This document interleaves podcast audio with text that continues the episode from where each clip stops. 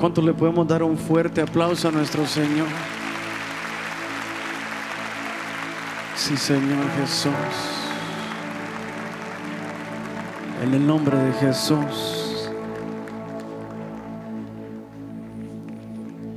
No quiero que perdamos el, la atmósfera, pero quiero que me acompañes con el piano, Juma. Porque si usted puede sentarse, tome su lugar. Hay una pregunta que, que siempre me hice y me parece que todo esto o toda esa esos cuestionamientos que me hice durante toda mi vida, me parece que es para este tiempo, fíjese. Siempre teniendo como 12 años, 12 años, ¿verdad? Uno quiere ser Messi a los 12 años, ¿verdad? Y a mí me preguntaban qué quería ser y yo decía, yo quiero ser papá, decía yo. Eso quería ser yo desde los 12 años. Imagínense lo nervioso que se ponía mi mamá, ¿verdad? Em, yo quería ser papá y quiero seguir siendo papá, ¿verdad? Em, no sé, siempre Dios me ha bendecido con un papá que obviamente tiene sus errores, pero es un super papá. Y yo le preguntaba al Señor, Señor, más grande, con todo lo que uno va sirviendo al Señor, eh, la misma pregunta, ¿qué querés ser cuando seas grande? Y la respuesta seguía siendo la misma, aunque estuviera yo empezando a pastorear a los jóvenes y todo. Yo decía, yo quiero ser papá, primero quiero ser papá. Trato de ser como intencional en eso. Y hace poco, hace poco, eh, estaba con mis dos hijos mayores que son con los que puedo hablar y es una locura hablar con ellos porque ya hablan de cosas como de grandes tienen 10 y 8 años. Y entonces eh, estábamos hablando que qué querían ser de grandes. Y uno dijo, yo quiero ser futbolista. Y le digo, bueno, ¿y si no? Bueno, quiero ser un ojeador de futbolistas. Bueno, ¿y si no, mi amor? Quiero ser un representante de futbolistas, me dijo. Bueno, dije yo, el segundo me dijo, no papá, yo, yo quiero ser papá, me dijo. Y es en él, no, no se imagina lo que a mí me dijo. ¿eh? Yo quiero ser papá, me dijo. Ocho años tiene. Ocho años y con esa locura de ser papá. Pero no me puse nervioso, sino que entendí que había algo espiritual en eso.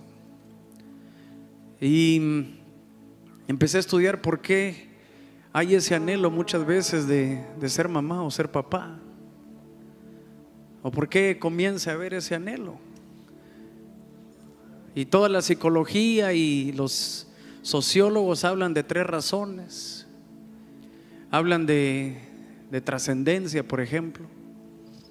En tiempos antes, para que el reinado se mantuviera, se tenían hijos varones. Hay otra también que, se piensa que es por, por la presión social, ¿verdad? Ya cuando uno se casa y, y va avanzando, la gente siempre tiende a preguntar, ¿y los niños para cuándo, verdad? Y entonces empiezan a, formular los sociólogos y todo, eh, ¿por qué el deseo del ser humano de, de, ser papá, de tener hijos? Y me encantó que leyendo, investigando, Dice que hicieron una encuesta y tal vez esto es todo lo que parte del mensaje o la esencia del mensaje, porque hicieron una encuesta donde le preguntaban a papás y a mamás por qué querían ser papás, por qué querían tener hijos. Y, y, respondieron, yo quiero tener hijos para poder amar, dijeron, para poder amar. Entonces cuando leí eso, ¿cómo así para poder amar? Y seguí leyendo, y, decían que previo a los hijos, uno da amor con medida. Por ejemplo, usted comienza a conocerse con alguien y, y uno no se puede entregar de una vez porque hay temores, ¿verdad? Heridas del, de antes. Y cuando uno va casándose, ya se casa, pues empieza a tratar de entregarse del todo, pero no sé cuántos casados hay en este lugar. Siempre uno como que guarda reservas, no sé por qué. Pero cuando uno está con sus hijos, eh, para mí cada beso yo me, derramo como por completo. Y decía eso exactamente, que, que cuando empezás a amar eh, con tus hijos es, es, como que en cada beso, en cada abrazo no, no hay una medida. Es como cuando dice el Señor que se va a derramar el Espíritu sin medida. Es, un, es como un desperdicio de todo la cantidad. No hay, no, hay, no hay temor para dar por partes. Y entonces entendí que, que si en la vida terrenal empezamos a concluir en estas cosas, que nuestros hijos o los hijos que, que no han nacido pero vamos a tener, realmente en, la esencia de la relación está eso, que, que queremos tener hijos para amarlos sin medida. Y entonces me pongo a pensar que parte de la explicación que Dios tiene para mostrarnos su gran amor, usa esa figura también. Él es nuestro Padre, dice la palabra. ¿Cuántos decimos amén? Entonces ahí todavía me sentí más afortunado, porque entendí que fuimos creados para que Él nos amara. Fuimos creados por amor y para amor. Fuimos creados porque esa canción que, cantaron los muchachos, el Señor se la dio a Jano, no sé si ya lo voy a presentar, pero es, un, es un chico, dirían ellos. Es un chavito. Y lo que él entendía es que cuando el Señor lo miraba, le sacaba una sonrisa al Señor. Y la Biblia dice que cuando el Señor ve a, a su Hijo Jesús, dice, este es mi Hijo amado en el cual yo tengo complacencia. Que Dios nos ayude a entender cuánto nos ama, porque Dios le ama a usted. Y entre más entendamos la paternidad terrenal y la corrijamos, más vamos a entender nuestra relación con Dios. Y cuando hablo de padres, hablo de padres y madres, obviamente. Porque entre más entendemos eso y entre más decimos qué siento cuando yo veo a mi hijo, más vamos a poder entender cómo es la relación con nuestro Señor. Porque si no llega la religión y, y te lo roba todo. Si no llega la ley y nos la roba todo. Es importante cómo nos comportamos, la obediencia. Pero la obediencia y el comportamiento no dictan quiénes somos, sino que es al revés. La Biblia dice que somos hijos y el resultado de nuestra identidad es el comportamiento, es la santidad que usted tiene o que añoramos hacer todos los días, esa santidad. Pero es su identidad de hijo el que lo va a mantener a salvo. Es su identidad de hijo el que lo va a mantener en santidad. ¿Cuántos añoramos santidad? ¿Y qué lucha la santidad? La santidad se complica. Pero cuando entendés que es tu identidad el, el A y no el B, mi comportamiento no dicta que soy hijo. Primero soy hijo y después viene todo lo demás la forma con la que nos paramos, cómo afrontamos las cosas, es porque compartimos esa naturaleza divina con nuestro Padre del cielo. Quiero que abra su Biblia ahí donde está. Dice la Biblia en un verso que tengo acá en Lucas 4:3 dice, si eres el hijo de Dios, le propuso el diablo. Dile a esta piedra que se convierta en pan. Mire cómo Gracias. La mayor tentación o la tentación extrema que tuvo nuestro Señor puede llegar a ser lo mismo para con nosotros. Porque si usted ve este verso dice, si eres el Hijo de Dios, haz esto. Y empieza a, a tentar a nuestro Señor Jesús. Y él obviamente se, se, se logra defender de una manera elegante y hermosa. Porque él entiende que no podemos limitar nuestra identidad a lo que hacemos y lo que no hacemos. La tentación, por ejemplo, de alguien que, que es tentado por el enemigo. Yo quiero ministrarte esto esta noche. Es intentar demostrar lo que valemos por lo que hacemos. Y entonces si tenemos esta, esta condición, nunca va a, ser suficiente lo que somos.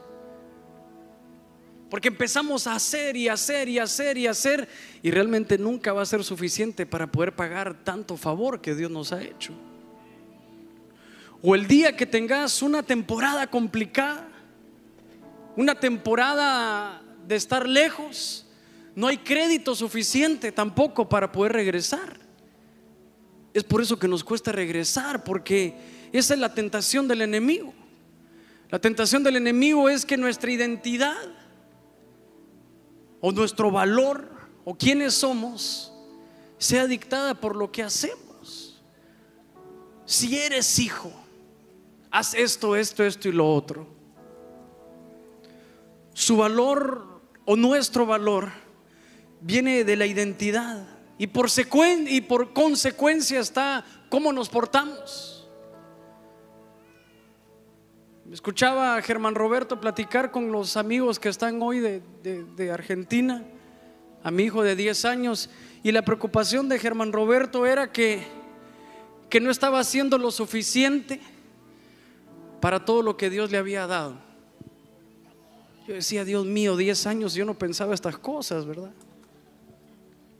Pero podemos caer en eso. El día que que estamos en deuda con el Señor, ya no nos podemos acercar igual. O peor en nuestra casa, que hacemos y hemos tratado de ser perfectos todo el tiempo. Esto es algo curioso que quiero que usted ponga toda su atención. Una vez hablaba con una hermana al cual yo amo mucho y, y estaba pasando una circunstancia complicada. Estaba como de bajón ella.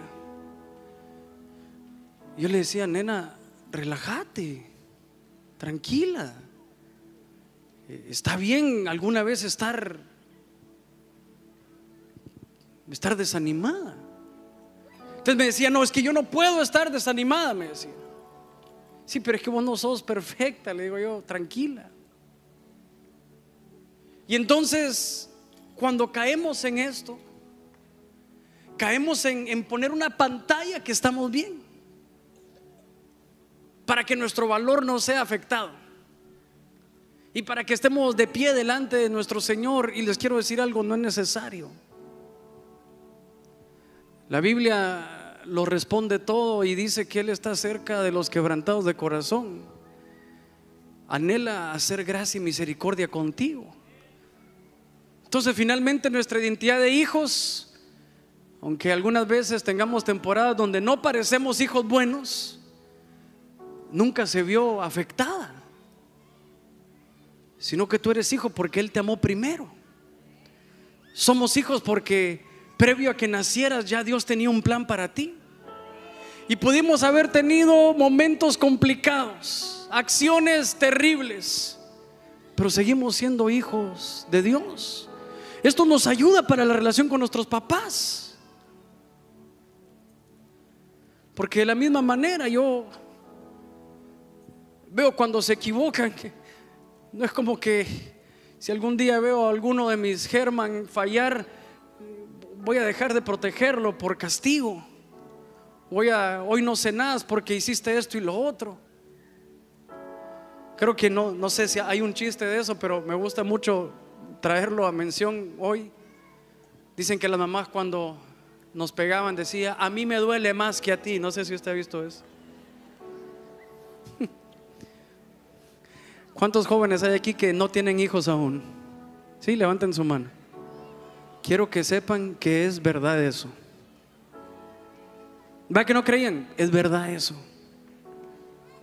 Algunas veces me he, se ha colmado mi paciencia y, no he estado en mis mejores días y siento que se me pasó la mano y me voy a encerrar al cuarto, me siento miserable porque, porque no pude hacerlo como, como Dios es conmigo. Y entonces, de todo esto, de, de no entender nuestra posición como hijos, el enemigo te empieza a robar. Estaba leyendo que, que incluso no, nos cuesta pedir ayuda. Nos cuesta pedir ayuda cuando no entendemos cómo funciona la paternidad o nuestra relación con nuestros padres. Yo siempre me ha llamado la atención como esto de la adopción. Puede que en algún momento Dios me pueda llevar a adoptar un bebé. No sé, siento que me, me gusta mucho eso. Es como entender lo que Dios hizo con nosotros. La, adopción es, es algo que Dios entiende. Y entonces leía que llegó una pareja a un orfanato a, ver a los niños, a conocer al, hijo que, al, nene que iba a ser su, su hijo. Y entonces entró a un lugar como nuestra sala cuna, donde hay un montón de cunitas. Yo supongo que los bebés ahí tienen menos de un año. Y dice que cuando entró había un completo silencio. Había un completo silencio. Y entonces él se sorprendió y dijo, le dijo al encargado del lugar, le dijo, eh, yo creo que, que este es el cuarto de los niños enfermos, dijo. Porque aquí los bebés no están llorando. Porque él se imaginaba un escándalo, ¿verdad? No sé si usted ha ido alguna vez al área de niños de algún restaurante. Me encanta que solo el que es papá puede soportar ese ambiente, ¿verdad? Uno habla tranquilo, como que ya se acostumbró. Las mamás se entienden desde allá y no hay ningún problema, pero es un escándalo. Tengo unos amigos ahorita que hemos crecido toda la vida juntos. Y uno de ellos tiene cuatro hijos, fíjese. Yo tengo tres y el otro tiene tres. Y el otro tiene dos. Es como que cuando nos reunimos decimos, Dios mío, hay que reunirse en el Hagas para que haya suficiente espacio para tanto niño, ¿verdad? Es un escándalo. Pero cuando esta pareja entró y vio que las cunas estaban en silencio, le preguntó, ¿estos niños están enfermos? Y dijo, no, no, no, es que lo que pasa es que los bebés lloran cuando saben que son escuchados, dijo. Es decir, que el tiempo de llorar de ellos ya pasó y como no hubo una reacción, dejaron de llorar. Y entonces también entiendo que cuando en algún momento nos hizo falta, porque quieras o no, yo quiero dejar esto como base, la única paternidad perfecta es la de nuestro Señor. Denle un fuerte aplauso a nuestro Señor. La única paternidad perfecta es la de nuestro Dios. A uno le toca ser papá y va a cometer nuevos errores quizás. Es por eso que venir al Padre del cielo es lo ideal para nuestra vida. Pero entiendo que cuando en algún momento necesitábamos ayuda, necesitábamos un consejo, y ese clamor se quedó sin respuesta, el enemigo te, te cierra la boca. Y después es afectada nuestra relación con Dios también. Porque estamos en problemas y pedimos mil consejos. Buscamos todas las alternativas pero aún no le has clamado al Señor. Aún no le has clamado a tu papá. Y lo veo con los muchachos que están pasando un momento complicadísimo y hablan conmigo y le pregunto, mira, ¿y se lo contaste a tu papá esto? Que estoy seguro que va a tener un mejor consejo que yo, porque él te ama más de lo que yo te puedo amar. Y me dice, no, no, no quiero preocuparlo, me dice. O peor me dice, no, no puedo hablar con él porque sé que me va a regañar, me dice. Pero quiero que podamos entender que esto es plan del enemigo, que el Señor lo reprenda, que el Señor lo cancele, que, que pueda desbaratar todo plan que pueda afectar la comunicación con nuestros hijos primero y con el Señor. Porque nosotros clamamos porque sabemos que nos escuchan. ¿Cuántos decimos amén? Hijos o chavos que están acá. Parte de tu relación con tu papá es que las cosas complicadas de la vida puedas hablarlas con ellos. Germán, pero yo no, yo no tuve ese papá. Bueno, Dios envía personas que, que se te presentan para que puedas ir creciendo. Porque hay algo importante que el enemigo cuando no tienes esto, no tenemos esa respuesta, el enemigo nos hace pensar que nuestro valor baja, el enemigo nos hace pensar que, que no hay nadie a quien pedirle ayuda y nos encerramos. Y entonces cuando se nos presentan personas que, que nos van a ayudar, que Dios ha enviado, simplemente hay un rechazo. Hay un rechazo, pero, pero yo quiero que sepas algo que, que lo tengo claro. Dice la Biblia que, que desde el vientre de nuestras madres, Él ya nos había predestinado. Es decir, que no hay hijos que Dios no haya planificado. Escuche esto, por favor. Porque esto puede ser la voz de parte de Dios que desautorice la voz que te habló toda tu vida. Porque el día que sabemos que no, no fuimos planificados aquí en la tierra, el enemigo ataca nuestra identidad también. Y empieza el enemigo a decir, te viste, fuiste un error, no te querían.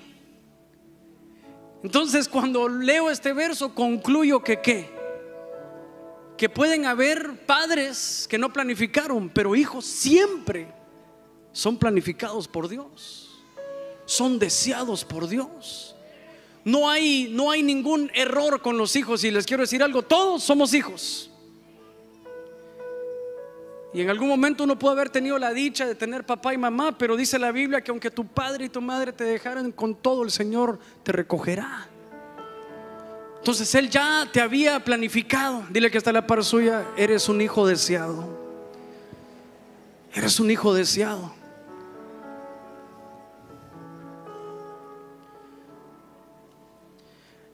Cuando el enemigo gana esta batalla, esta orfandad produce falta de valor, falta de seguridad y falta de ejemplo. Dice la Biblia que el Señor Jesús dijo, yo hago lo que veo hacer a mi Padre. Y entonces hay grupos que nos empiezan a enseñar. No sustitutos de parte de Dios, sino que algo de parte del enemigo. Y entonces hay cosas que, que deberíamos espiritualmente hablando de enfrentar con, con valor, de sentirnos que estamos seguros, que hay paz. Pero por el otro lado estás todo lo contrario. Nos sentimos ansiosos, nos sentimos sin paz. Porque hay momentos alegres, ¿verdad? Pero sentir paz nos va a traer alegría permanente. Pero cuando hay una deuda con esto, el enemigo nos, nos empieza a atacar. Nos empieza a atacar porque la orfandad produce eso, el valor, la protección o la seguridad, el ejemplo. Pero la Biblia dice que fuimos adoptados, dice la Biblia. Pero yo quiero que sepas una realidad de parte de Dios.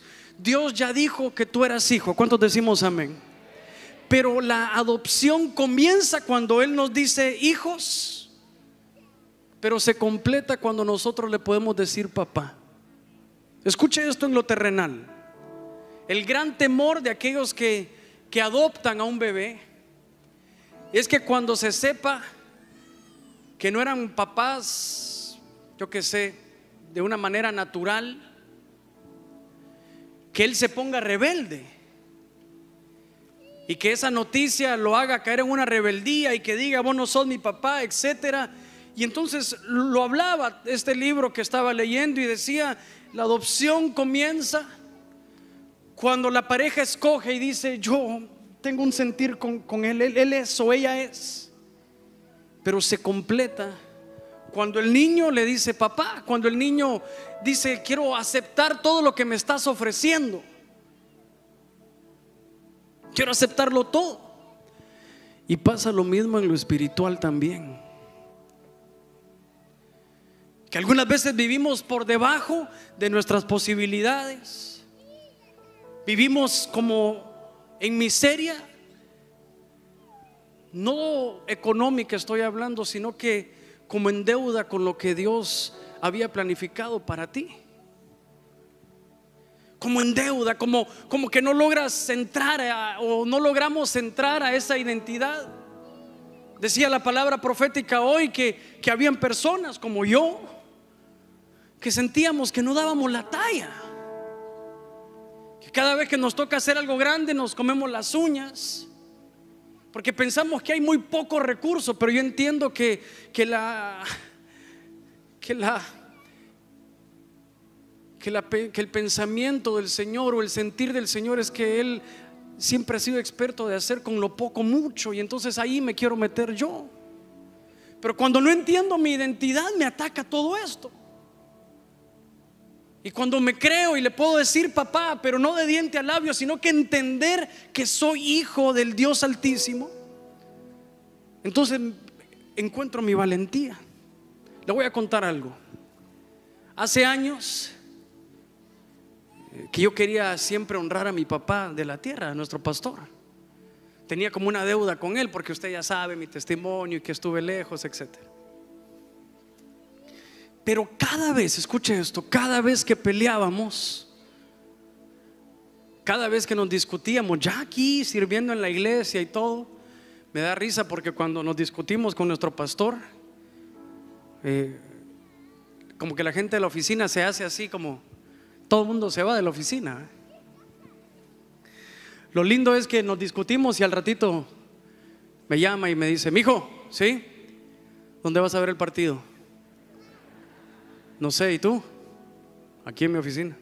Y yo no tengo, no tengo televisión en mi oficina, entonces, bueno, ya llego. Y ahí estamos. Es como una discusión, pero en el momento del enojo, antes, lo primero que decía es que voy a dejar tirado todo el servicio, decía yo.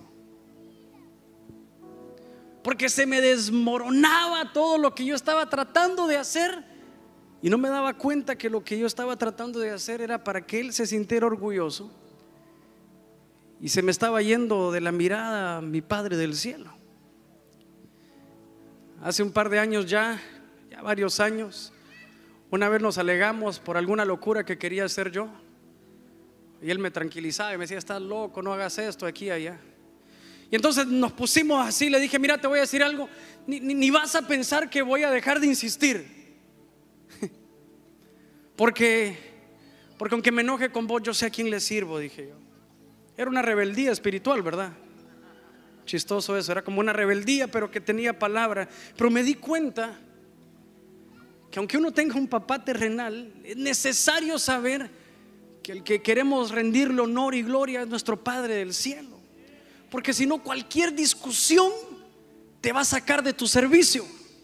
Otra vez, Cualquier discusión o problema nos va a sacar de nuestro servicio porque eso de ponerle la mirada al Señor, sé que se escucha trillado, pero es una realidad.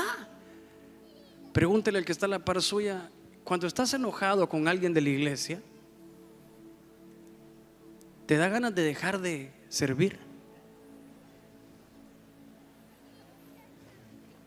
¿O tenemos claro que al Dios que le servimos es nuestro Padre del cielo? ¿Sí? Denle un fuerte aplauso a nuestro Señor.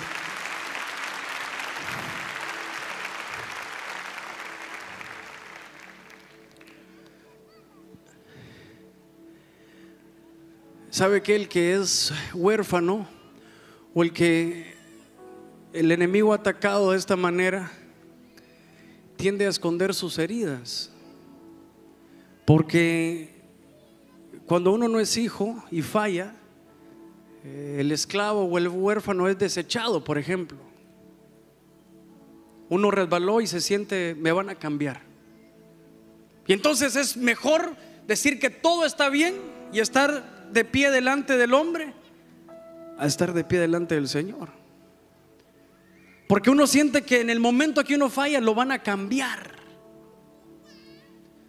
Y entonces van a poner a uno más del montón que hay. Pero el hijo sabe que no puede ser desechado porque es hijo. El hijo sabe que, que, que puede que lo tengan en, en la hielera un par de meses, pero él sigue siendo hijo delante de Dios. No sé si has vivido tu mejor momento espiritual últimamente, pero Dios te sigue viendo y cuando te ve dice, este es mi hijo amado en el cual yo tengo complacencia. Me produce placer verte. Esa canción me fascinó. Dele un fuerte aplauso a nuestro Dios. No se quede ahí sin el aplauso para nuestro Dios.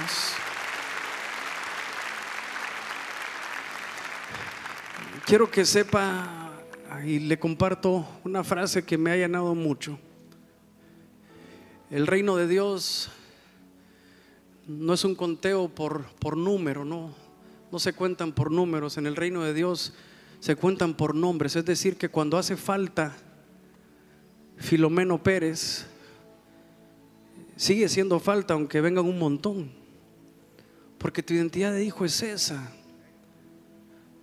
Y incluso con nuestros papás nos va a servir saber que, que pudimos haber estado en un momento de rebeldía o, donde no hemos honrado lo suficiente a nuestros viejos. Pero ellos nos siguen esperando que reaccionemos. Ellos siguen añorando el día que pueda volver a traer la honra para nuestras casas. Porque tu posición no ha sido tocada. Tu posición en la casa, tu identidad como hijo no ha sido tocada. ¿Cuántos decimos amén? Ay, traje un adornito que le quería enseñar que uno de mis hijos hizo. Y entonces decía cinco cosas que te gustan más de, tu papá. Entonces yo pensé que una vez fuimos a predicar a Monterrey y no sé por cosas de la vida el pastor era amigos de los de, los de un club de fútbol, fíjese. Y entonces pudimos entrar al camerino de, de un equipo que se llama Tigres. Bueno, yo no, pero mis hijos sí. Y entonces se tomaron fotos con un montón de jugadores famosos, fíjese. Me sentía, nosotros estábamos con mi esposa esperando en el portón que salieran los niños y ellos tomándose fotos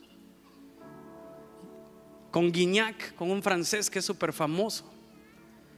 Yo me sentía que lo había logrado como papá. Uy, el día que mis hijos tengan hijos les van a decir, tu abuelo me llevó a ver a Guignac. Cuando terminó el partido, se pusieron a jugar en el estadio. Y yo lo miraba desde lejos y decía yo, algún día se van a acordar de que su papá los trajo acá, decía yo. Y entonces fue el Día del Padre hace poco. También fue el Día del Hombre, pero no lo celebramos, ¿verdad? Pero bueno, esa es otra, otra historia, otra historia, otra historia. Está bien. Y entonces él puso cinco cosas que amas de tu papá. Y dije, a ver dónde encuentro el play o algo así. Y empezaron a enumerar, me gusta jugar con mi papá en la lluvia, con el perro. Me gusta cuando oramos juntos, me gusta cuando cantamos juntos, me gusta cuando caminamos juntos, cuando jugamos fútbol juntos, cuando... Todo era estar. Y el enemigo muchas veces nos, nos quiere robar de cualquier forma el estar ahí. Hay un dicho que me golpeó mucho que el hecho que tengas una pelota en tu casa no te hace futbolista. Tampoco el hecho que tengamos una casa llena de hijos nos puede hacer papás, tampoco. La Biblia dice que uno de los padres, una figura de padre era Elías y Eliseo, y dice la Biblia que una de las facultades que yo quiero resaltar esta noche es que Elías lograba caminar con Eliseo. Dice que estuvo en varios lugares, ¿se acuerda? Gilgal, Jericó, Jordán, Betel, si no estoy mal. Es decir, cada uno tiene un significado porque hay que estar ahí.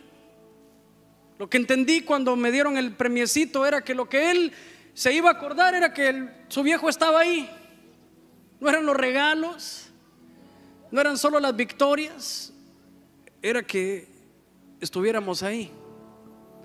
Muchas veces quiero darte un testimonio que, que me pegó en mi corazón.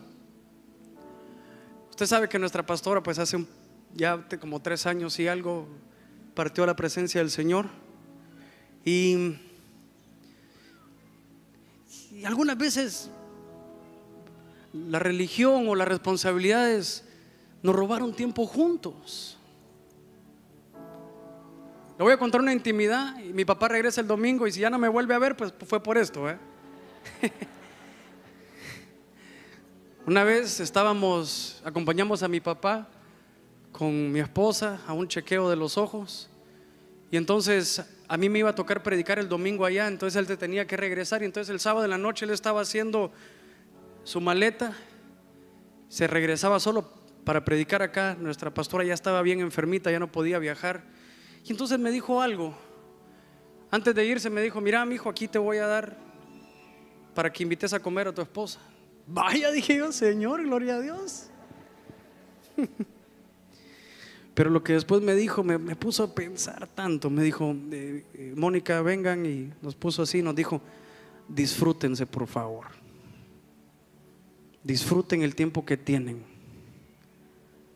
Disfrútense, esto es para que se disfruten. Yo creo, me dijo que, que algunas veces tomé decisiones y no logré disfrutar tanto. Por ejemplo, si tenemos hijos chiquitos, siempre lo digo y se lo voy a volver a repetir, tal vez solo son de 1 a 12 años donde van a querer dormir contigo. Después ya no quieren dormir con nosotros. Ya no quieren ni dormir en la casa, ¿verdad?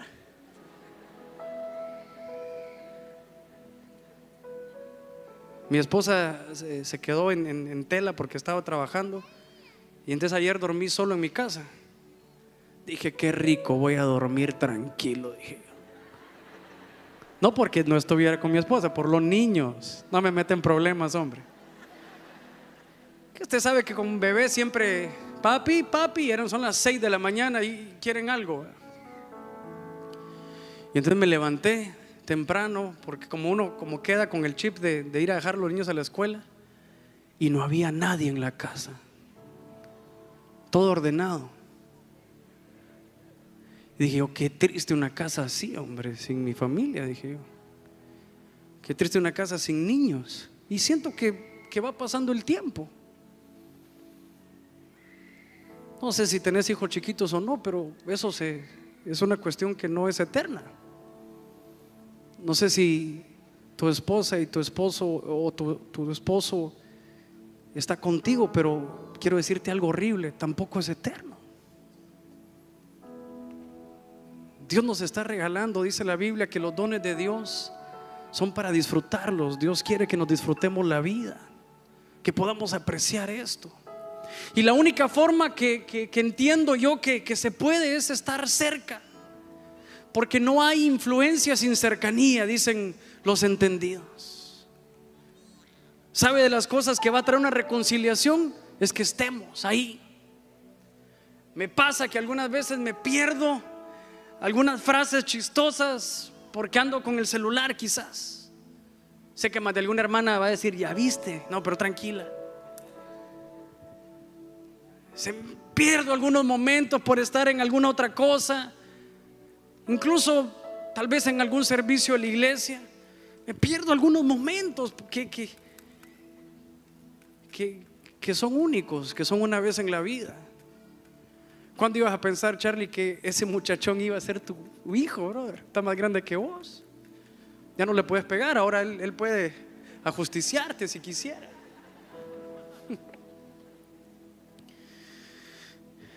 Se dice que la paternidad es lo mejor y lo peor que nos puede pasar. Lo mejor porque cuando compartimos la risa, los logros, es lo más lindo que hay. Mi hijo una vez paró un penal para quedar campeones en la final y yo lloraba como que había aceptado al Señor por primera vez. Lloraba y Señor, qué lindo Señor, gracias. Pero entiendo que cuando nosotros logramos algo en el Señor, eso es lo que le da placer también. Ahí entendí un poquito yo. Cuando me pongo, me porto valiente en mi llamado, Él seguramente dice, uy, qué lindo, ya está creyendo que este es mi hijo. Entonces lo vi a mi hijo y no, es porque estén los argentinos acá, pero hizo la del Dibu, fíjate. Vení, vení, le decía. No sé si eso es malo lo que sigue. Si es malo, no, regular. Bueno, bueno, aquí no es malo. Vení que te como, le decía, vení que te como, decía. Y me sentí orgulloso de la valentía de mi cachorrito, fíjese. Y paró el penal y empecé a llorar. Dije, oh, qué lindo. Porque no hay mayor alegría que ver estos logros. Pero también entiendo que también puede ser lo peor que nos pueda pasar, ¿verdad? Porque sufrimos cuando los vemos sufrir a ellos. Sufrimos cuando sentimos que están lejos. Hijos jóvenes, les quiero decir algo, seguramente como ustedes pueden despertar la mayor alegría en sus papás, también pueden despertar la mayor tristeza en sus papás. Cuando hay algo de enfermedad, uno se siente miserable, no hay nada que podamos hacer. Me pongo a pensar cuánto hice sufrir a mis viejos yo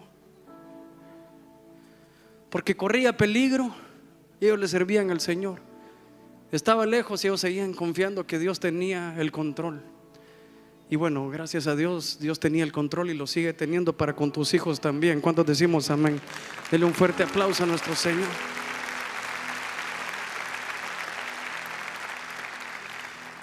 Hay tres dimensiones en la Biblia de padres.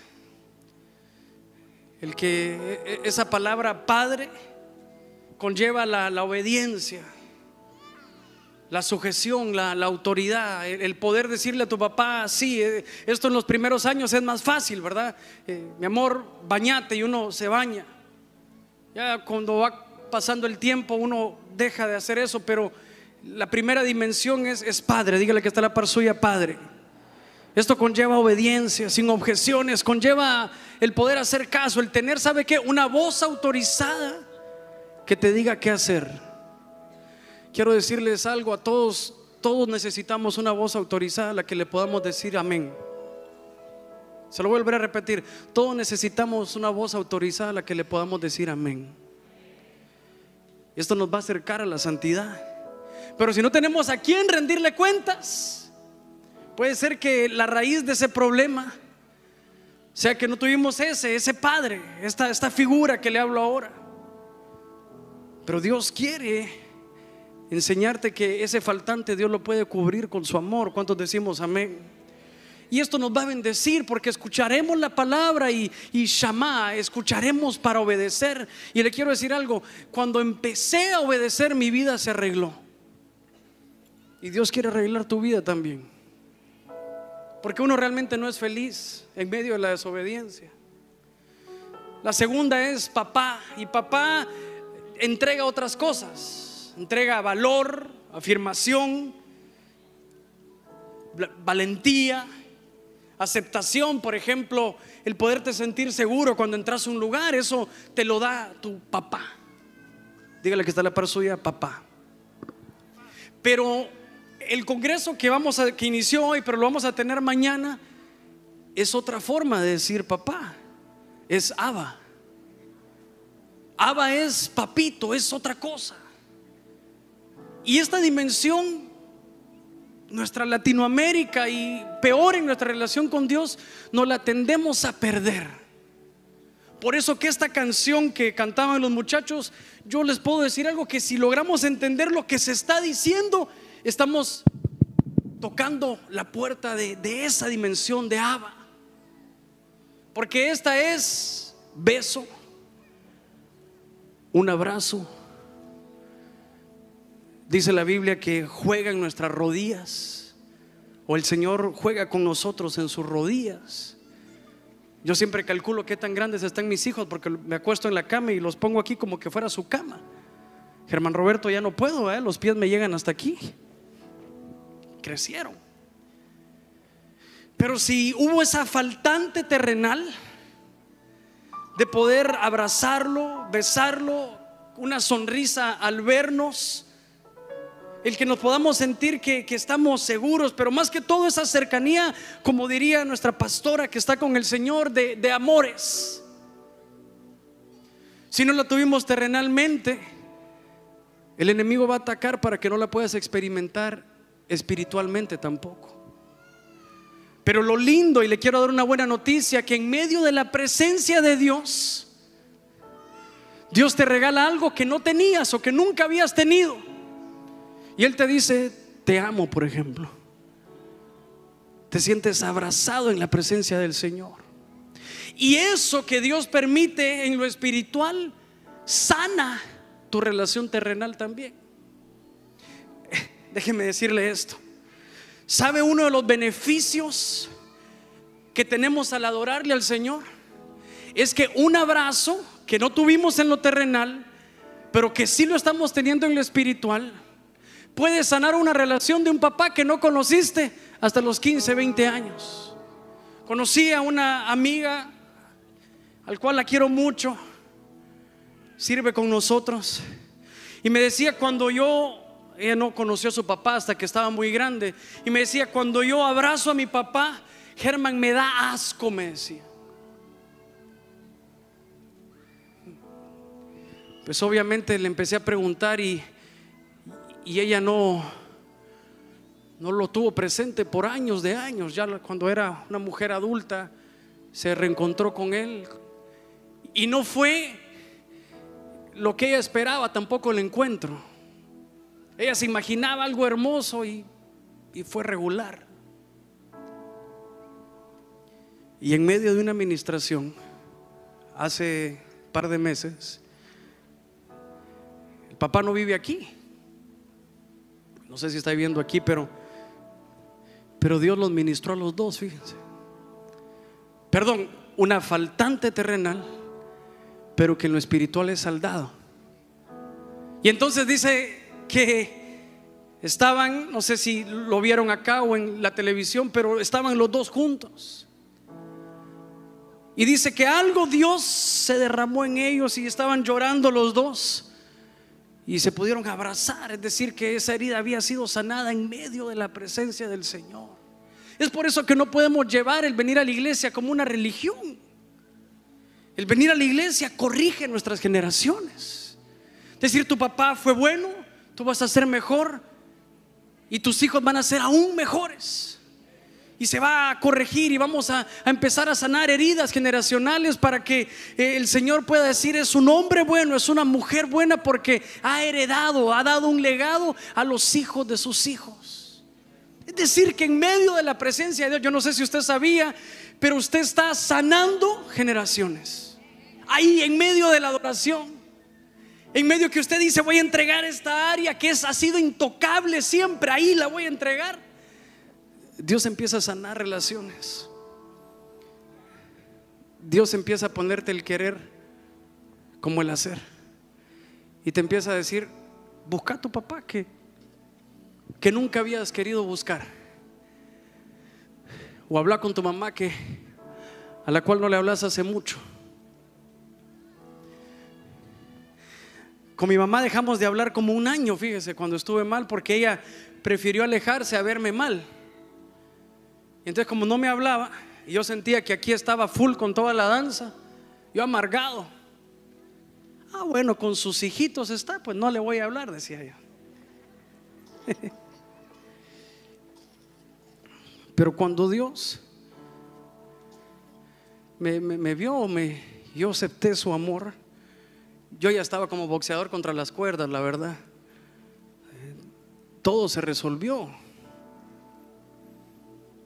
Y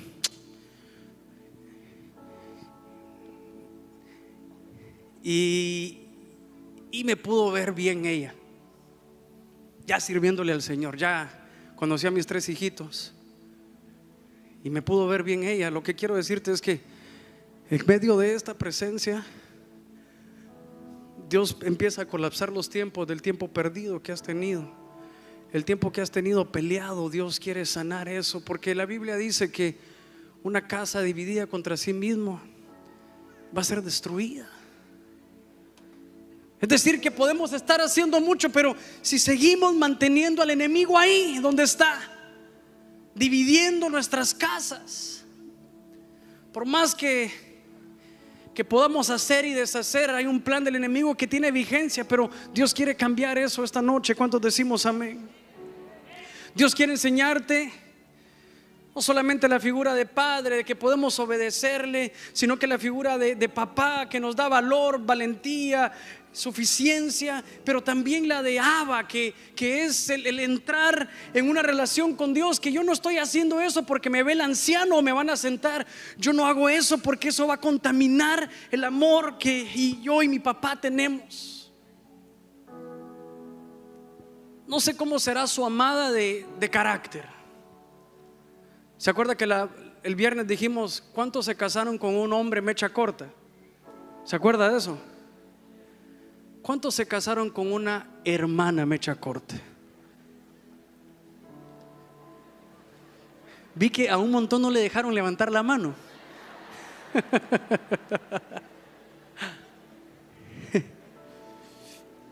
ya ni sé por qué le estaba preguntando eso, fíjese.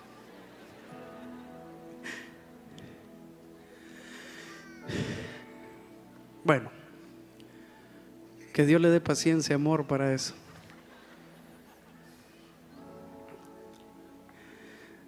Lo que quiero decirles es que el estar aquí en la casa de Dios es para que podamos caminar con Él, que podamos estar cercanos, que podamos entender que entre más cerca estamos, más nos podemos parecer a Él. Y que entre más cerca estés de tus hijos, también más van a verte y más van a imitar cómo amas y sirves tú al Señor. Puede que les cueste hacer caso con lo que le digas, pero quiero decirte que va a ser imposible que no se terminen pareciendo a ti. Hay cosas que yo no me gustaban de mi viejo. Por ejemplo, mi papá se pone complicadito cuando viaja, fíjese. Se pone de mal humor quiere ir como cuatro horas antes al aeropuerto. Nadie está haciendo la fila y él está parado ahí para entrar. Yo le digo, papá, ni, nos han llamado, viejo, le digo Son las siete, nos vamos a las once, ¿por qué estás parado? Y bueno, así soy yo, me dice. Ay, Dios mío. Y bueno, ahora me tocó ser papá, y entonces estoy ahí y puede creer quién se pone irritadito para viajar ahora.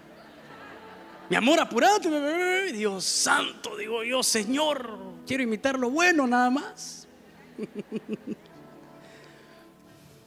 Dice la Biblia que cuando Pablo fue apedreado en Listra, dice que todos aquellos que lo seguían estaban ahí esperando que se levantara. Yo creo que, que hay momentos de dificultad en nuestra vida que aunque nos esté costando levantarnos, dice que a Pablo lo habían dejado medio muerto, fíjese. Y, y hay enseñanzas que has estado dando que no te has dado cuenta.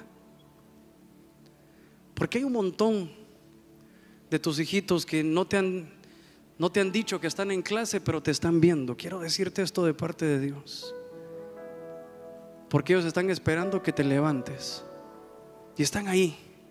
Ah, ok, cuando estoy en dificultad, debo de hacer esto. Ok, cuando estoy acá, debo de hacer lo otro. Ok, y uno piensa que esa lucha la está teniendo solo, pero dice la Biblia que a Pablo lo rodearon para ver si se iba a levantar o no. Porque eso era una clase práctica que no se iba a olvidar nunca.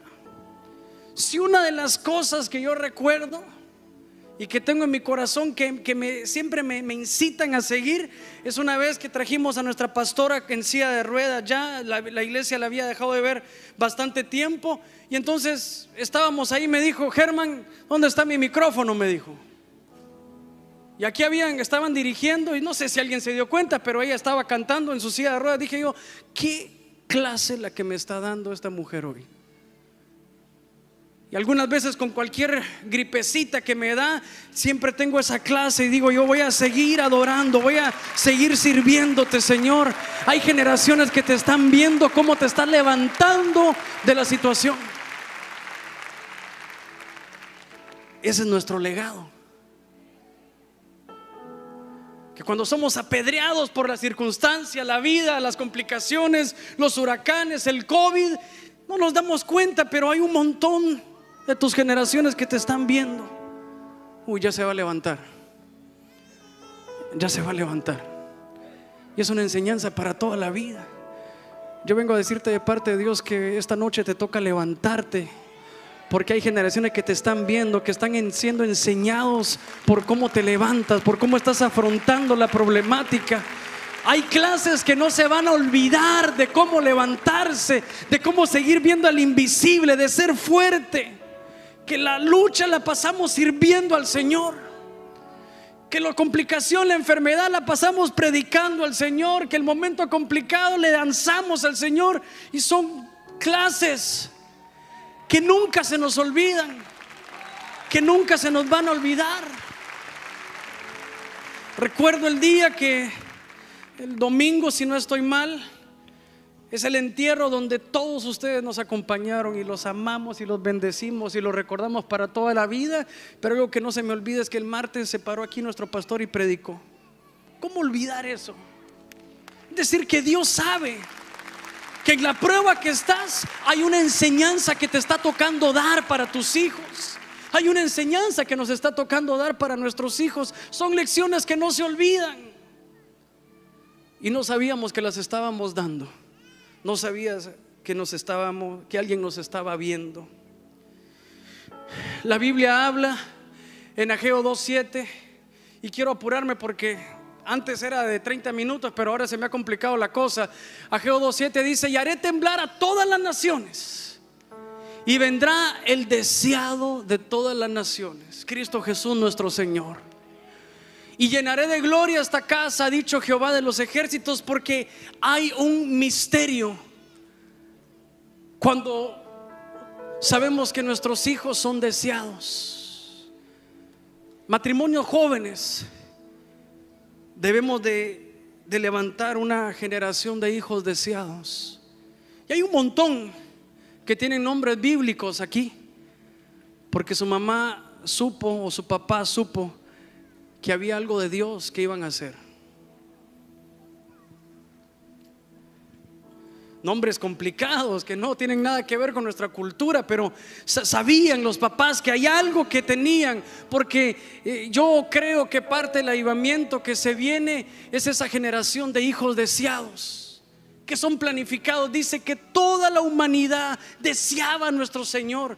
Y la Biblia dice que toda la humanidad espera, desea la manifestación de los hijos de Dios. Entonces cuando somos adoptados, también nos volvemos hijos deseados como nuestro Señor. Y dice la Biblia que el Hijo deseado, que es nuestro Señor, dice que Mateo 3:17, y una voz de los cielos que decía, este es mi Hijo amado en, quien, en cual yo tengo complacencia.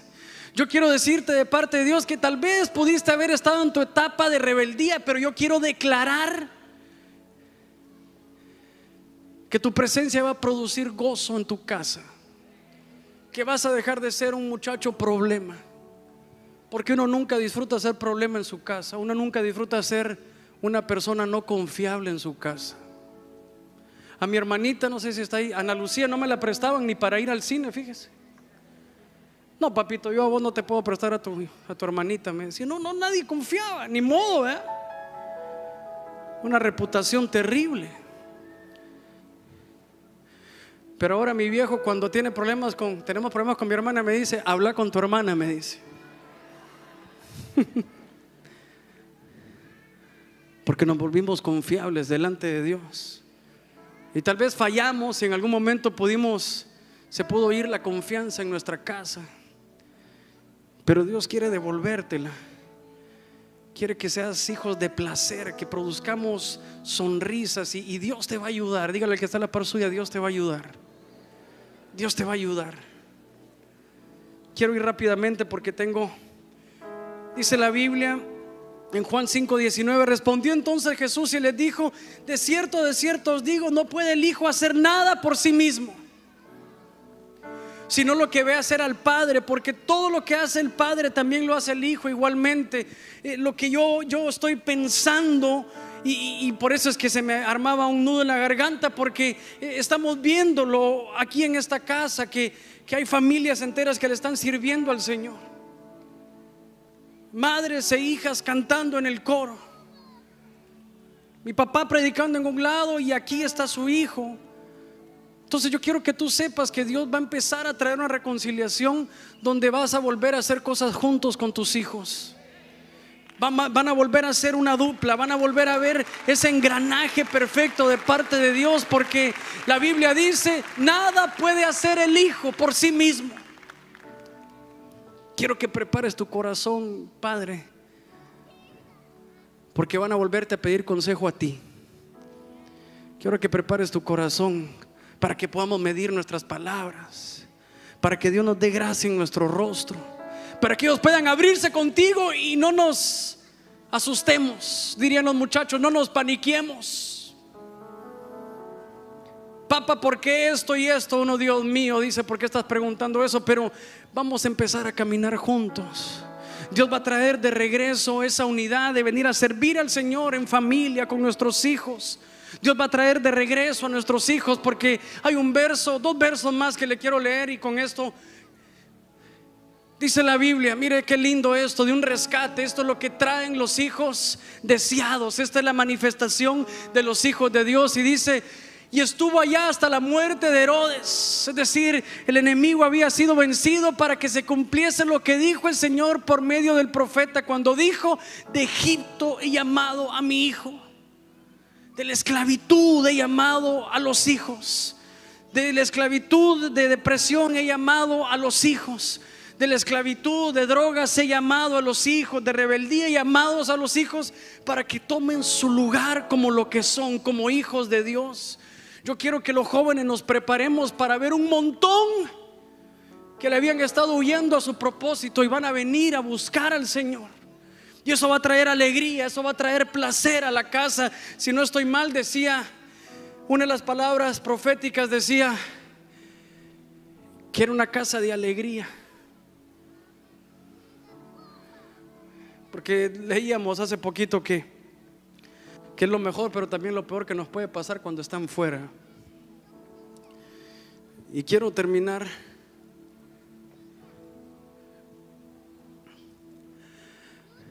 Dice 1 Juan 5:9. Señor Jesús, si recibimos el testimonio de los hombres, mayor es el testimonio de Dios. Porque este es el testimonio con que Dios ha testificado acerca de su Hijo. Esta, esta reconciliación que vamos a tener con el Señor y como consecuencia va a traer para nuestra familia decía un hombre que, que ya está con el Señor. Me gustaba mucho porque decía mis cartas de presentación. Hablaba con la Z él. Son mis hijos, decía. Daban testimonio a sus hijos. Qué rico poder decir, ¿verdad? Voy a dar un testimonio de mis hijos. Mi testimonio van a ser mis hijos, viéndolos servir en tu verdad, viéndolos viéndolos estar ahí sirviéndote, siendo padres para toda la vida. Porque dice la Biblia que ese hijo deseado que fue nuestro Señor, dice que era testimonio de parte de Dios. Hoy hice un relajo con la organización, ¿verdad? De que me van a regañar ahí. Fíjese que antes de ministrar, em, el Señor nos, no, no, me ha permitido tener momentos ahí en familia que yo le quisiera compartir a usted. Y una de las cosas que casi no se ve es, es saber si estamos haciendo bien las cosas como papás. ¿Verdad? Porque nuestros jueces son los muchachos, ¿verdad? Son los niños y como que son medio despiadados, ¿verdad? A la hora de juzgarnos, ¿verdad? Decía el, ejercicio aquel que que somos sus héroes. ¿Se acuerda que le dije que Andrés dijo, papi, ¿quién es mejor, Messi o tú? Yo dije, no sé, mi amor. Ahora con el tobillo hinchado puede que yo sea mejor que Messi. Bueno, pero se vuelve una edad donde, donde estamos a ciegas y estamos haciendo las cosas bien. Mi papá me decía, Germán, ¿en qué estoy fallando? Me decía. Y no, no era nada, era yo el que estaba peleando contra mi propósito. Era yo el que estaba en una pelea. Y, y es, es bien difícil como ver que nos agradezcan, ¿verdad? Todo el esfuerzo. Porque cuando, cuando fallan ellos o se alejan ellos, como que el responsable sentimos que somos nosotros. Seremos en alguna parte nosotros de algunas cosas responsables. Pero también hay un momento donde nos ponen en el, o los ponemos en el altar, donde Dios se, se encuentra con ellos. Mi papá me subió a un altar que, gracias a Dios, no era ese porque no me hubiera aguantado, ¿verdad? Antes era un altar grandote y me subió al altar. Pero él dice que su interior decía, Señor, te lo dejo a ti porque yo no puedo con este man. Pero trato siempre de, de agradecer. Y eso, eso cuesta mucho, ¿verdad? Y es tan gratificante que a uno le digan, lo hiciste bien o lo estás haciendo bien, ¿verdad? Mire que hay unos videos que, un video que prepararon los muchachos, muchachos aquí de la iglesia, me avisan si lo tienen, porque sé que se siente lindo que, que a uno le digan y, tal vez eh, esta es una invitación nada más, para que si todavía recibes esa llamada de tu papá o de tu mamá, podamos agradecer. ¿Cuántos decimos amén? Mira estos muchachos.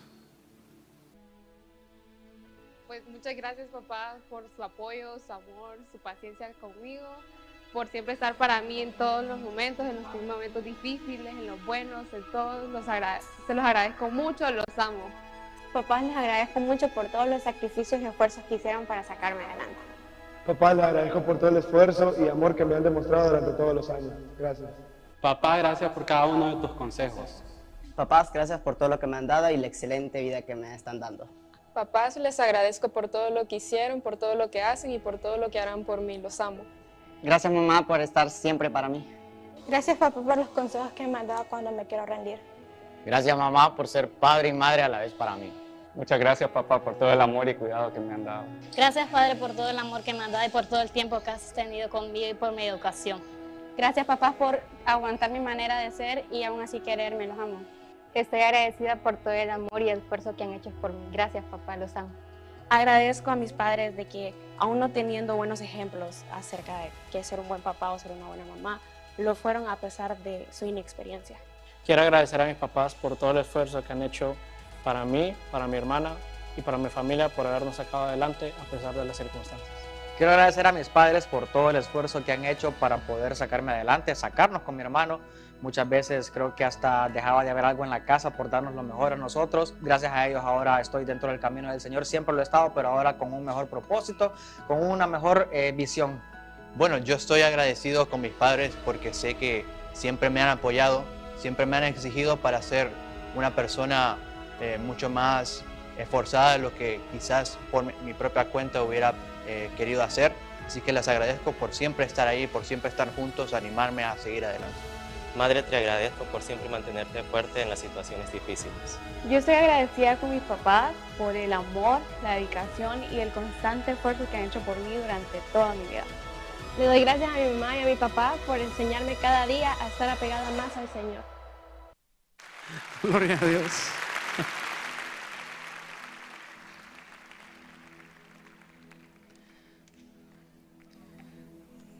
Cierra sus ojos ahí donde está.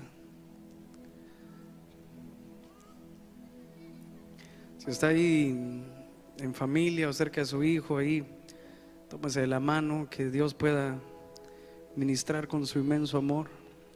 Y si usted ubica algún joven que, que no, no vino con su papá o con su mamá o quizás no están en el país, dice la Biblia que, que Dios nos dio una familia aquí en medio de esta casa, ¿verdad? Ahí respetuosamente póngale la mano en el hombro. Y háblele al Señor ahí donde está.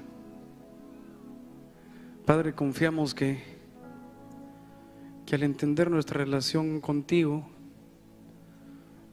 vamos a mejorar la forma que, que estamos haciendo las cosas en la casa. Señor, quiero que pongas una pausa en mi vida para poder pensar todo lo que he estado viviendo, todo el plan del enemigo que, que ha querido imponer en mi vida, cómo ha querido dividirme, cómo ha querido hacerme sentir infeliz. Incluso, Señor, cuando sentí que algo hacía falta, quizás alguno de mis papás no ha estado y,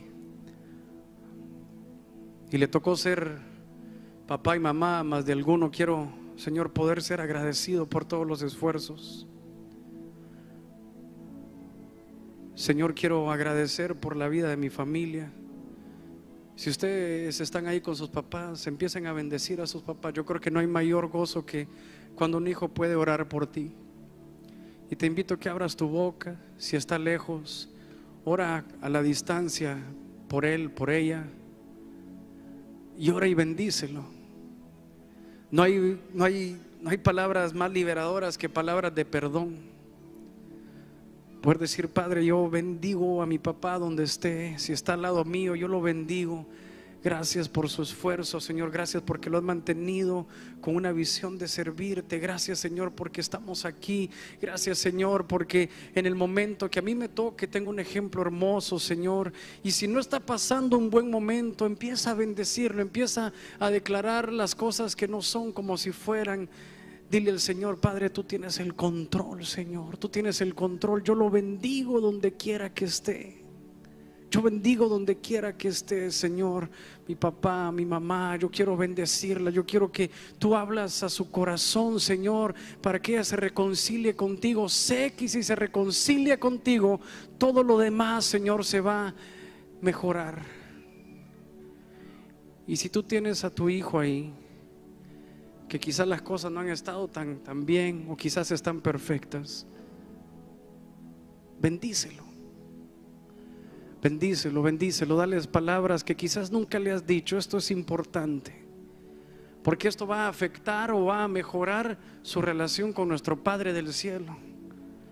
Padre, yo oro, Señor, por mis cachorritos, por mis hijos. Señor, gracias, Señor, porque más allá de ser mis hijos, son tus hijos, Señor. Yo los bendigo, yo declaro, Señor, que van a tener una visión grande.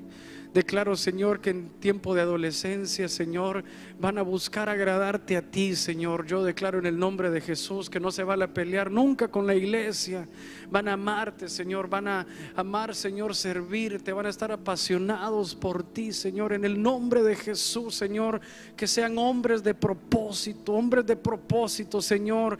Abre puertas, Señor, de bendición para su vida, Señor. Que ellos se puedan, Señor, abrir camino para cuando les toque ser Señor, que, que puedan escoger bien, Señor, esa, esa esposa en el momento que les toque escoger, que sea una sierva tuya, Señor, que tenga esa, esa palabra de consejo, que sea una mujer sabia que edifica su casa. En el nombre poderoso de Jesús, Señor, oramos por nuestros hijos, los bendecimos, Señor. Llénalos, llénalos, llénalos, Señor. Entiendo que si todo fluye acorde, Señor, a tu espíritu, van a ser mejores que nosotros. Vamos a dar testimonio de ellos, Señor. Nuestras familias van a verse mejoradas, bendecidas, porque tú los has bendecido a ellos. Vamos a ser bendecidos de su mano. En el nombre poderoso de Jesús, Señor, hoy oro por aquellas mujeres les ha tocado complicado, que les ha tocado solas. Oro por aquellos hermanos que les ha tocado solos, para que tú los puedas fortalecer, que siempre, Señor, sepan que en la multitud de faltantes, Señor, ahí tu amor llega, Señor, y, y cubre todo lo que falta. Señor, tú eres nuestro amado, dice tu palabra. Señor, que ellas puedan saber que su esposo eres tú, Señor. Que su proveedor eres tú, Señor. Señor, que su ayuda eres tú, Señor, que su consejo está en ti, Señor. Padre, en el nombre poderoso de Jesús. Señor, muralla, Señor, de rencor, que se habían dado por mucho tiempo esperando las palabras correctas, Señor. Y en esa espera nos habíamos alejado, nos habíamos peleado. Hoy, esta noche, Señor, llamamos a la reconciliación en el nombre poderoso de Jesús. Hoy vamos a poder acercarnos como antes, algo que añorábamos, pero que el enemigo nos había robado. Yo declaro en el nombre de Jesús que no nos va a robar ni un solo día más con nuestros hijos. Volverá la alegría a nuestras casas. Volverán las risas a nuestras casas, porque Señor entiendo que es el comienzo de un avivamiento para tu iglesia, pero queremos que el avivamiento comience en nuestras casas. En el nombre poderoso de Jesús, yo quiero invitarlo a que se ponga de pie. Sé que tengo pendiente, pero quiero que se ponga de pie. Y tal vez los hermanos de alabanza me ayudan a, a ministrar una sola canción. Y ahí en esta unidad familiar yo siempre he pensado que, que cuando dice la Biblia muchas habitaciones tiene la casa del Padre, me imagino que es como una casa grande donde todos podrán, todas las edades de nuestros hijos podrán encontrar un lugar donde ellos se sientan bien. Esta iglesia es, es una iglesia de, de familias que le sirven al Señor, eso es lo que yo creo. Levante sus manos ahí, cierre sus ojos. Hoy hablábamos de, de tener esa identidad de hijo robada por el enemigo también. Donde nos ha faltado valor, nos ha faltado esa valentía para afrontar las cosas, nos ha faltado esa autoridad. Dice la Biblia que que el Padre le dio autoridad al Hijo y cuando no tenemos esa figura, pues nos cuesta incluso en lo espiritual andar en la vida. Quiero quiero que haya en tu lugar para no exponer a nadie que pueda recibir de parte de Dios eso que hizo falta. A todos en algún momento hizo falta algo esa paternidad perfecta de parte de Dios, para que con este ejemplo, conociendo a nuestro Padre del cielo, podamos bendecir a las generaciones que vienen, que están en tus lomos. Levanta tus manos ahí donde está. Tal vez aquel canto que, que nos enseñaron nuestros hermanos me parece ideal. Ahí si usted está en su lugar, abra su boca, dígale al Señor. Entiendo que cuando tú me ves hay alegría. Entiendo, Señor, que cuando yo me presento en tu presencia, aunque el enemigo me haya querido robar, Señor, esta alegría, entiendo que cuando yo me presento a tu presencia, se alegra tu corazón. Dice la Biblia, danza mi corazón. Decía el, el canto que que había una alegría del Padre cuando nos miraba y yo, cada vez que lo imagino, me, se vuelve loco mi, mi, corazón al entender cómo, cómo Dios nos ama y cómo el enemigo nos quiere robar. Vení, acompañanos, ministranos. Levanta sus manos, cántele al Señor.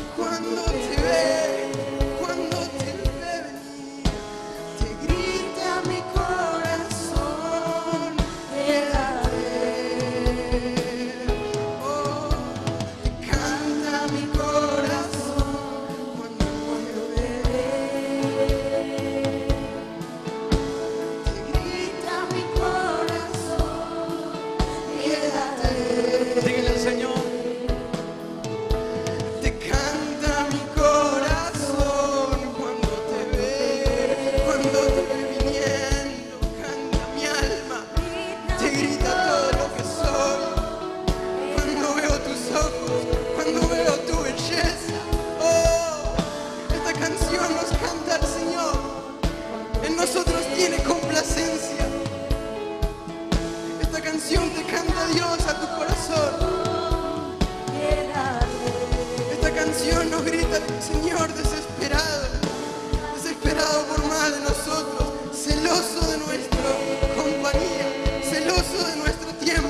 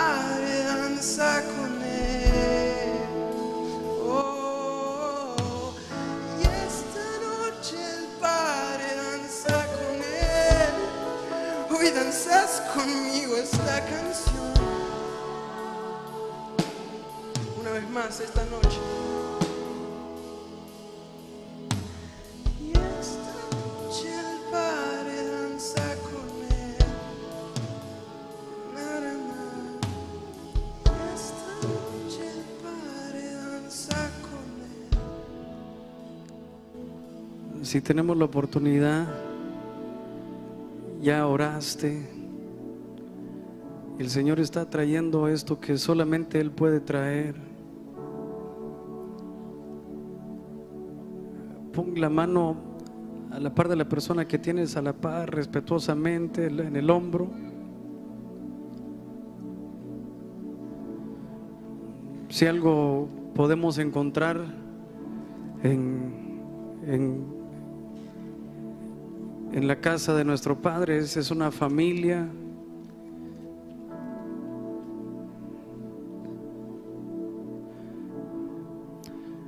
Y muchas veces no hemos encontrado lugar donde, donde quiera que vayamos, no porque no hay un lugar, sino porque, porque te han implantado algo de rechazo. Todos los que puedan estar ahí cerca de alguien, pongan ahí su, su mano en el hombro.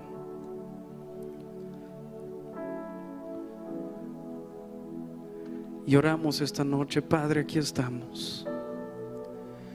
Gracias Señor, porque entiendo Señor que esta es la familia que tú me has dado. Señor, que no es casualidad que esté en este mundo. Señor, que soy un hijo deseado. Abra su boca, diga eso, entiendo que soy un hijo deseado. E- Esto, esto es liberador, esto es liberador. Entiendo que soy un hijo deseado. Entiendo que soy un hijo deseado. Una hija, Señor, que había sido deseada desde siempre. Que previo, Señor, a cualquier voz, quiero escuchar tu voz. Que dice desde el vientre de tu madre, fuiste escogido, escogida. porque somos hijos deseados, amados, esperados. Y nacerán de nuestros lomos hijos y hijas deseadas. Señor, entiendo que cuando entro a tu casa produzco, Señor, gozo en el cielo. Y si estuve por un algún tiempo, Señor, lejos, hoy entiendo que hay una sonrisa en el cielo porque estoy en tu casa. En el nombre de Jesús entiendo, Señor, que habrá testimonio de mis hijos y de los hijos de mis hijos. Porque servirte a ti y sembrar en ti, Señor, no hay mejor tierra que tú, Señor, para sembrar. En el nombre poderoso de Jesús. Y oramos por aquellos muchachos que no están, pero que hoy en la palabra decía, de Egipto he llamado a mi hijo. Seguramente mi papá dio prédicas así y un día en el plan del Señor regresamos y hoy estamos los tres aquí en la casa de Dios. Yo quiero orar por aquellos que tienen a sus hijos lejos y quiero que todos como familia pueda usted abrir su boca, diga Padre en el nombre de Jesús. Señor, enviamos esta palabra, este espíritu, Señor. Para, Señor, que haya un llamado en su corazón. Señor, que haya una persecución de amor, Señor. Para que vuelvan a su propósito, para que vuelvan en sí, Señor, en el nombre de Jesús. Señor, háblales en sueños, háblales en sueños. Señor, que puedan encontrar, Señor, a tu Espíritu Santo donde anden que puedan encontrar, que haya una voz, Señor, incansable, Señor, que los haga, Señor, regresar a su propósito, a su comisión. Señor, hoy cerramos nuestros ojos terrenales y abrimos los espirituales y entendemos que hay un rescate, un rescate, un rescate, un rescate, Señor, que hoy se está pagando en el cielo, Señor, para tener de regreso, Señora, aquellos hijos, Señor, que son tus hijos. Dígale al Señor ahí, Señor, descanso en ti. Tú tienes el control, Señor. Y voy a ver, Señor, a mis hijos en tu presencia. Voy a ver a mis hijos caminando en tu propósito y en tu comisión. Dígale al Señor, gracias, Señor. Dígale al Señor, gracias, Jesús, gracias, Señor. Gracias Señor. Dios mío. La ofrenda, ¿verdad? Se me olvidó. Bueno. No hay mejor cosa que el Espíritu Santo tome el control, ¿verdad? Eso sí estoy seguro. Em, tampoco dimos la bienvenida para quienes nos visitaban por primera vez. Bienvenidos a esta casa, ojalá que Dios les haya hablado y que se queden, ¿verdad?, en esta familia que les ama.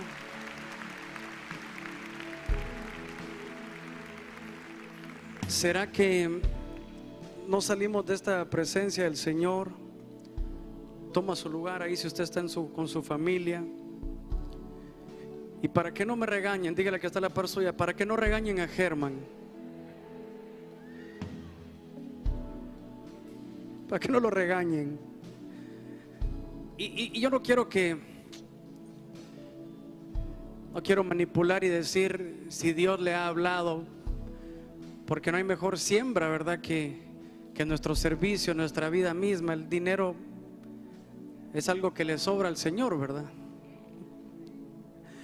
Pero la vida, la, la, la Biblia nos dice que, que el Señor bendice al dador alegre. En este lugar creemos que que Él es el proveedor de todas las cosas y que no podemos pagar ni con nuestro servicio, ni con el tiempo que tenemos aquí en la tierra, y mucho menos con algo, pero sí establecemos en el cielo que todo proviene de Él. Que si estás en algún momento complicado, ese poquito proviene de Él. Y que si Dios te ha bendecido mucho, también proviene de Él. Todo lo que tenemos proviene de Él. Qué linda esa canción, ¿verdad? Canta mi corazón, ¿le gustó? Sí, a mí también, ojalá que la sigamos cantando. ¿Será que vol- volvemos a cantar la canción mientras que recogemos la ofrenda? Sí. Gloria a Dios. Oramos por la ofrenda. Padre, gracias Señor por lo que tú has dado. Señor, ahora nos toca, Señor, darnos a ti. Señor, sabiendo que tú eres el proveedor de todas las cosas. Señor, si hoy, Señor, nos has proveído con lo intangible, Señor. Esa reconciliación que tú tenías planificada, que tú habías dicho, Señor, para este tiempo. Señor, hoy queremos, Señor, como una muestra de honra, lleno de alegría, Señor, poder ofrendarte. Señor, bendecimos todas las alacenas de este lugar, Señor. En el nombre poderoso de Jesús, Señor. Gracias, Señor. Amén, Señor, y amén. Ahí cierre sus ojos. Bueno, no cierre sus ojos, si no le va a pasar el alfolía ahí golpeando, ¿verdad? Pero cantemos esa canción para que nos la aprendamos. ¿Saben qué me gustaría? Que cantaran las canciones, las partes que, que no pudimos cantar porque estábamos... Y pongan la letra, no me pongan a mí. Ahí cántela, cántela para que podamos, que se quede aquí con nosotros en esta casa. corazón, quédate.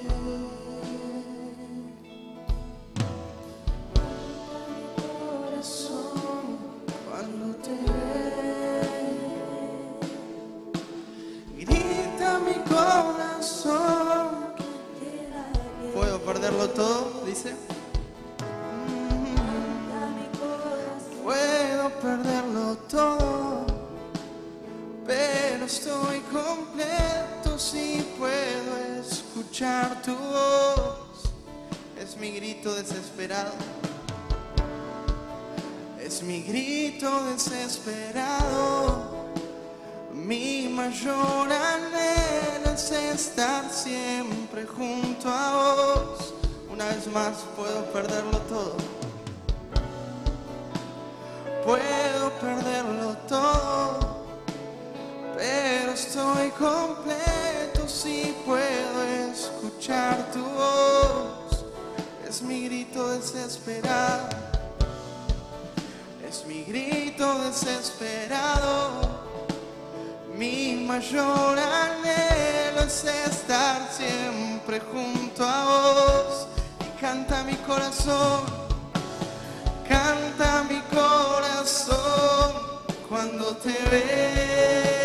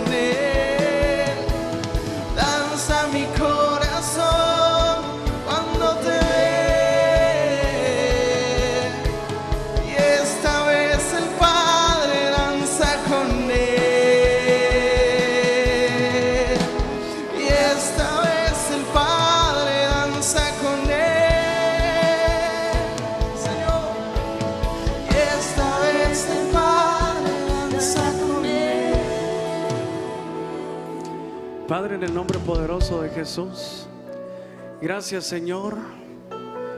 Lleva a tu pueblo con paz y con bendición. Señor, que ese botín, Señor, de reconciliación, Señor, no sea robado por nada ni por nadie. Hoy cancelamos, Señor, todo contragolpe del enemigo, Señor. Y declaramos reconciliación, Señor. Declaramos, Señor, que en nuestra casa, Señor, habrá armonía, paz, gozo. En el nombre poderoso de Jesús. Dígale ya al Señor, gracias, Señor. Amén, Señor, y amén.